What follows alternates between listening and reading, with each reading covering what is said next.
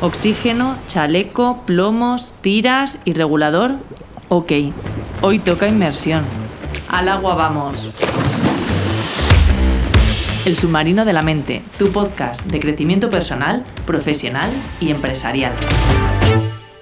Hoy te voy a hablar del tiempo, pero del tiempo más en cuanto al ritmo o el tiempo que lleva hacer determinadas cosas o el, ritmo que tenemos las personas mm, al hacer o llevar a cabo o implementar eh, algunas acciones u otras y cómo a veces eh, esa, eh, esa, impaciencia o el querer conseguir aquello que quiero conseguir cuanto antes, pues nos hace perder. Por ejemplo, si estamos haciendo un asado, pues es que el asado lleva un determinado tiempo para que realmente salga en su punto. O si yo pienso en una paella, que me encanta la paella, la paella requiere una cantidad de tiempo con unas condiciones para que el arroz salga en su punto. Es decir, que el factor tiempo es clave. Es decir, para cada cosa tiene su ritmo y hay veces que en esa impaciencia que tenemos porque queremos conseguirlo cuanto antes, pues lo que estamos haciendo es perder. Eh, si yo pienso en este podcast, desde que yo pensé en hacer un podcast, que ya hace años, pero si ya nos aterrizamos más a lo cercano, en el momento en el que dije es ahora cuando voy a hacer el podcast, bueno, yo compré el dominio del podcast Realmente compré el dominio del podcast hace, pues tiene, fue antes de la pandemia. 2019, eh, yo creo, principios del 2020. Estamos en el 2022. Luego ya este año dije, ya, ya, ahora.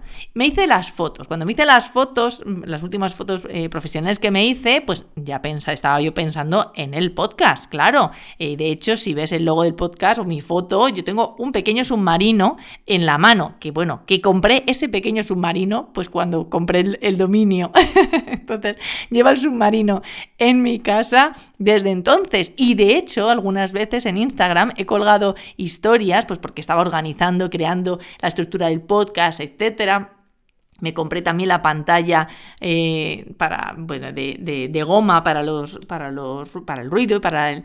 Eh, me lo compré entonces, es decir, que desde, al menos desde el 2019, yo he estado avanzando a pasitos pequeños para hacer el podcast. Pero luego ya este año me hago las fotos en, las, en, marzo y en esas fotos hay fotos que son, pues por ejemplo, la que aparece en la imagen de, del podcast.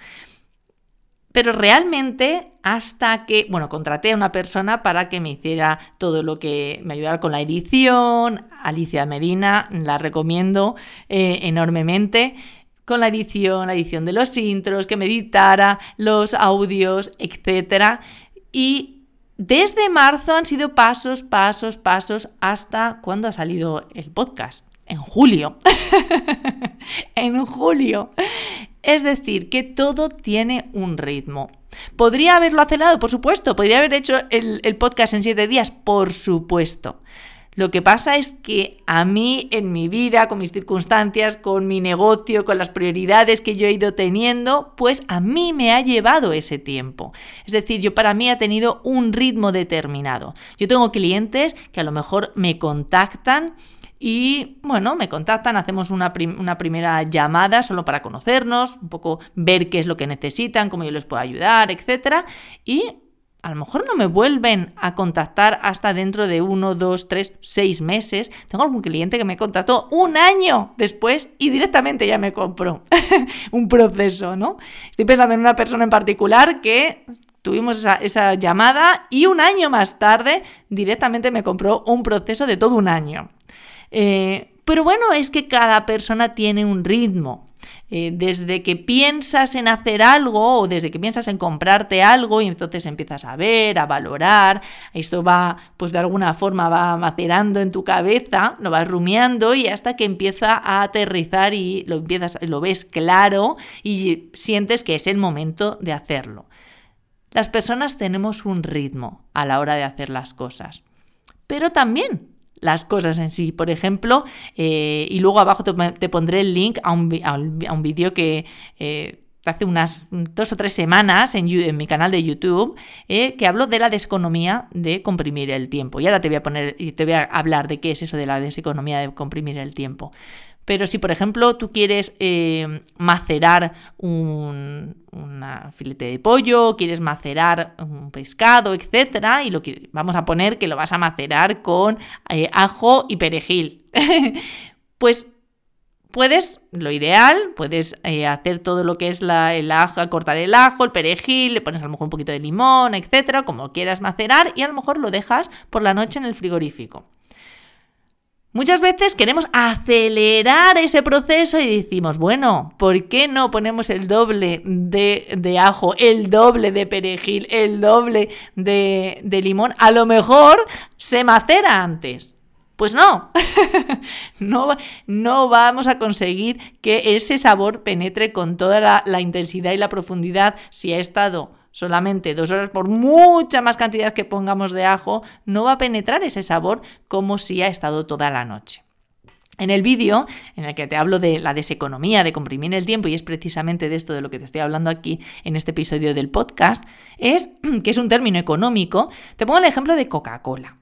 Eh, Coca-Cola lleva en el mercado ciento y pico años. Mm, ahora mismo no lo recuerdo bien, pero creo que son 115 o 120 años, ¿no?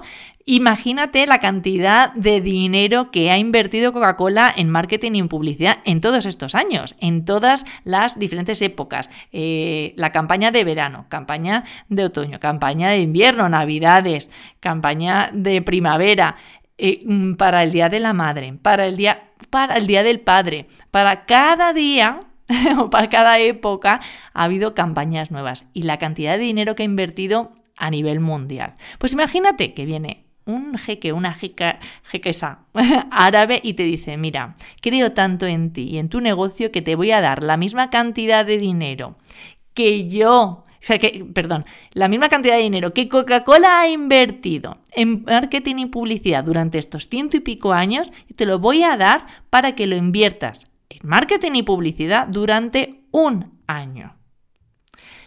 ¿Conseguirías la misma penetración de mercado que se, que se llama, el mismo impacto en el mercado? ¿Conseguirías el mismo impacto en el mercado en un año solo, invirtiendo la misma cantidad que Coca-Cola ha hecho en ciento y pico años?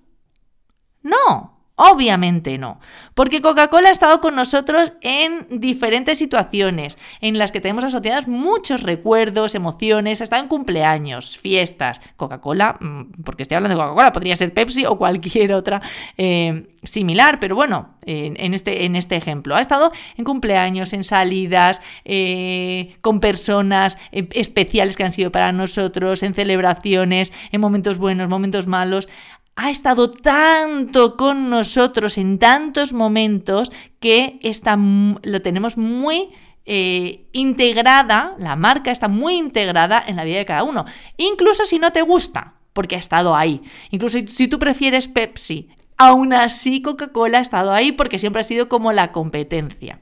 Es decir, y lo hemos visto los impactos a nivel de publicidad que hemos tenido de la marca han sido tantos que aunque no la ve, aunque tú no la, la consumas, yo no la consumo, pero es verdad que cuando viene alguien a, casa o eh, mm, bueno, a lo mejor estoy haciendo algún tipo de cóctel o lo que sea.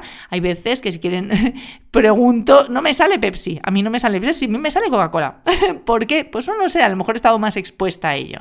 El caso es que hay veces que queremos acelerar el resultado, conseguir un resultado en menos tiempo en esta parte de impaciencia y buscamos aumentar los recursos que estamos poniendo e invirtiendo en ello para ver si podemos conseguir el resultado antes.